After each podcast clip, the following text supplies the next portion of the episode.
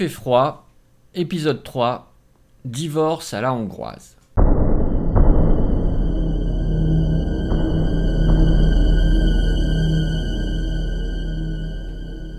Suzy Ola a 18 ans en 1911, elle est jeune, jolie, ambitieuse et malheureusement mariée. Par son père, bien sûr, un riche cultivateur du cru comme c'était la coutume.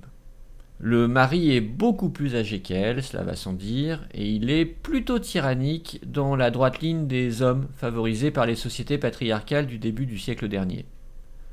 Bien sûr, personne n'a imaginé demander son avis à Suzy. Quelle idée Bref, Suzy n'est pas heureuse. Quant au divorce en terre hongroise et catholique, ça n'est même pas la peine d'y songer. Mais elle est intelligente et elle a l'idée, en quelque sorte, d'accélérer le cours de la nature. Puisque son mari est de toute manière âgé, un petit coup de pouce du destin et elle serait bientôt délivrée. Par ailleurs, l'avant-guerre est une période bénie pour les apprentis chimistes. Tous les produits en in se vendent sans ordonnance en pharmacie.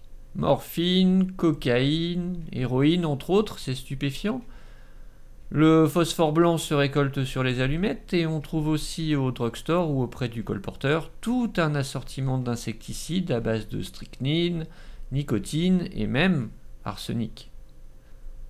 L'arsenic en particulier est utilisé dans la fabrication de papier tumouche.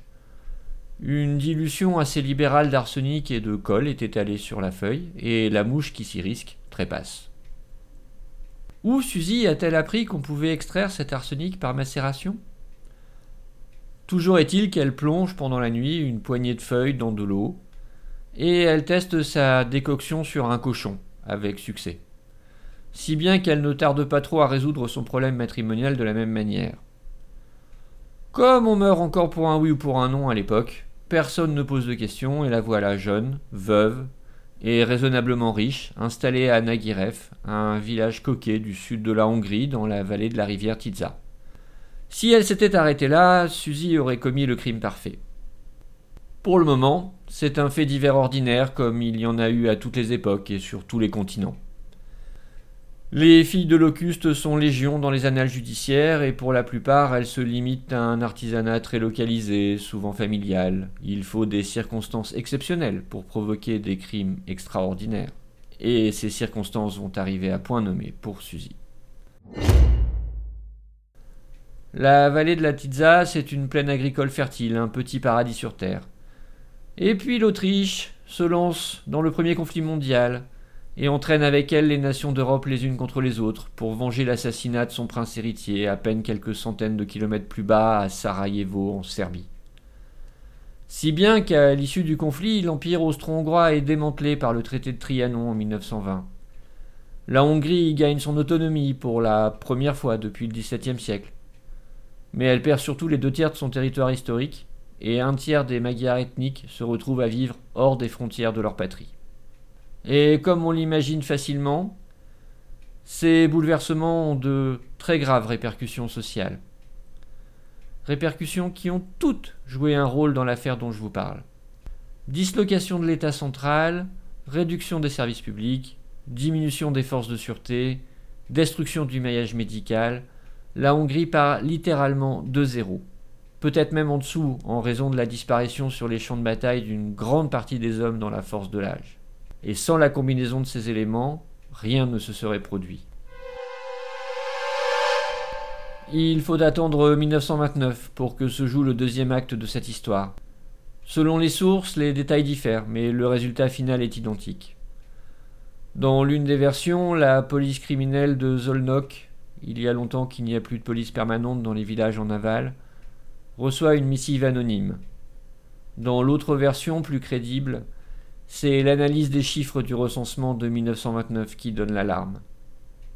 On attendait une croissance de 10% de la population par rapport au recensement précédent, comme dans le reste de la Hongrie. Mais dans les régions en cause, on découvre une croissance d'à peine 1%. Mais peu importe les circonstances exactes. Une enquête s'ouvre et les officiers Bartok et Friska sont chargés de comprendre ce qui se passe dans les villages de Tizakurt et Nagirev. Ils arrivent alors dans une région tétanisée. sans céder aux exagérations de la presse à scandale qui surenchérissait dans les anecdotes improbables en relatant l'affaire, et en s'en tenant aux faits rapportés par des sources distinctes, ce qui ressort, c'est la peur. Bartok et Frischka ont les plus grandes peines à obtenir des confidences. Ce qu'ils apprennent cependant du curé et de quelques témoins plus courageux que les autres, c'est que nombre de femmes ont pris pendant la guerre les choses en main, en l'absence des maris et des fils partis se battre. Elles ont dirigé les exploitations, cultivé les champs, et elles ont pris goût à cette indépendance.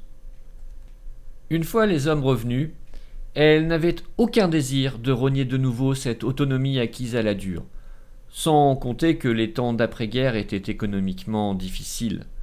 D'autant plus difficiles que beaucoup de soldats étaient revenus mutilés et inaptes au travail, soit autant de bouches inutiles à nourrir. Et c'est là que Suzy était devenue indispensable à la communauté. Elle est devenue avec le temps un peu la sage-femme, l'infirmière, la rebouteuse de la région, avec la bénédiction des médecins de la ville, qui n'avaient aucune envie de venir crotter leurs bottes à Naguiref ou Tizzacourte pour le moindre rhume. Dès la guerre finie, ayant ses entrées partout, elle était devenue la confidente naturelle de ces femmes exténuées par la précarité, rabaissées par des maris diminués mais toujours imbus d'eux-mêmes, encombrées d'enfants non désirés et souvent écrasées par l'entretien de parents âgés et acariâtres. Et pour résoudre tous ces problèmes, Suzy avait une thérapie unique à proposer, l'arsenic. Depuis son premier succès, elle avait affiné sa méthode sur un second mari qui avait eu la malencontreuse idée de prendre une maîtresse. Elle se reconnaissait donc parfaitement dans la situation de toutes ces femmes opprimées et compatissait à leurs difficultés. De ses débuts artisanaux, elle était vite passée au cours des dix années suivantes à une production quasi industrielle d'arsenic, sans que personne ne s'offusque des quantités de papier tumouche qu'elle achetait. Elle avait constitué dans sa grange un véritable petit laboratoire où sur des étagères on trouvait tous les stades de la maturation de son poison. Comme bien sûr il n'y avait à proximité ni police, ni médecin, les décès n'étaient enregistrés que par un officier d'état civil complaisant, membre de sa famille, ce qui évitait la plupart des questions. Et quant à ceux qui auraient eu envie de les poser, ces questions, eh bien ils ne tardaient pas à rejoindre la cohorte des défunts, victimes d'un mal aussi soudain que fatal. Mais cela encore fallait-il le prouver. Et il ne fallait pas trop compter sur les témoignages, les hommes étant beaucoup trop terrorisés par leurs compagnes pour y consentir. Alors Bartok fait arrêter une des femmes désignées par la Vox Populi comme complice, l'interroge un peu rudement et obtient des aveux. Mais à peine les autres femmes mentionnées par la première sont-elles réunies que l'accusé revient sur ses aveux, extorqué par la force. C'est du moins ce qu'elle affirme. Raté. Les accusés ressortent libres mais pas avant d'avoir entendu le policier annoncer son intention de procéder à des exhumations. Ruse de Bartok Toujours est-il qu'il fait surveiller ses femmes et le cimetière de nuit. Bien lui en prend puisque Suzy ne tarde pas à y paraître, rejointe par treize de ses co-conspiratrices qu'elle a visitées une par une l'après-midi même. Que vont-elles faire? Ça serait un travail titanesque que de voler tous les cadavres en une seule nuit. Bartok hésite à donner l'assaut. Et puis il comprend. Les femmes ne sont pas là pour violer les sépultures, elles sont plus subtiles. Elles sont en train d'échanger les pierres tombales pour brouiller les identités des défunts. Il n'hésite plus, sonne l'alerte et fait arrêter les femmes présentes. Dès le lendemain, l'exhumation commence et les cadavres suspects sont transportés dans la crypte du cimetière pour qu'un légiste, convoqué, procède aux analyses scientifiques. Sur environ 100 corps, hommes, vieillards, enfants et même nourrissons, au moins 50 présentent des traces d'empoisonnement à l'arsenic. Peut-être même 80, selon les sources. C'est énorme. Et les interrogatoires cette fois sont fructueux. Pour une somme raisonnable, qui correspondrait aujourd'hui à environ 1000 euros, payable en trois fois, un quart à la commande, un quart après le décès, le solde à la liquidation de la succession, Suzy vendait une fiole de poison à toute femme désireuse de se débarrasser d'un proche devenu encombrant. Mais elle ne sera jamais jugée.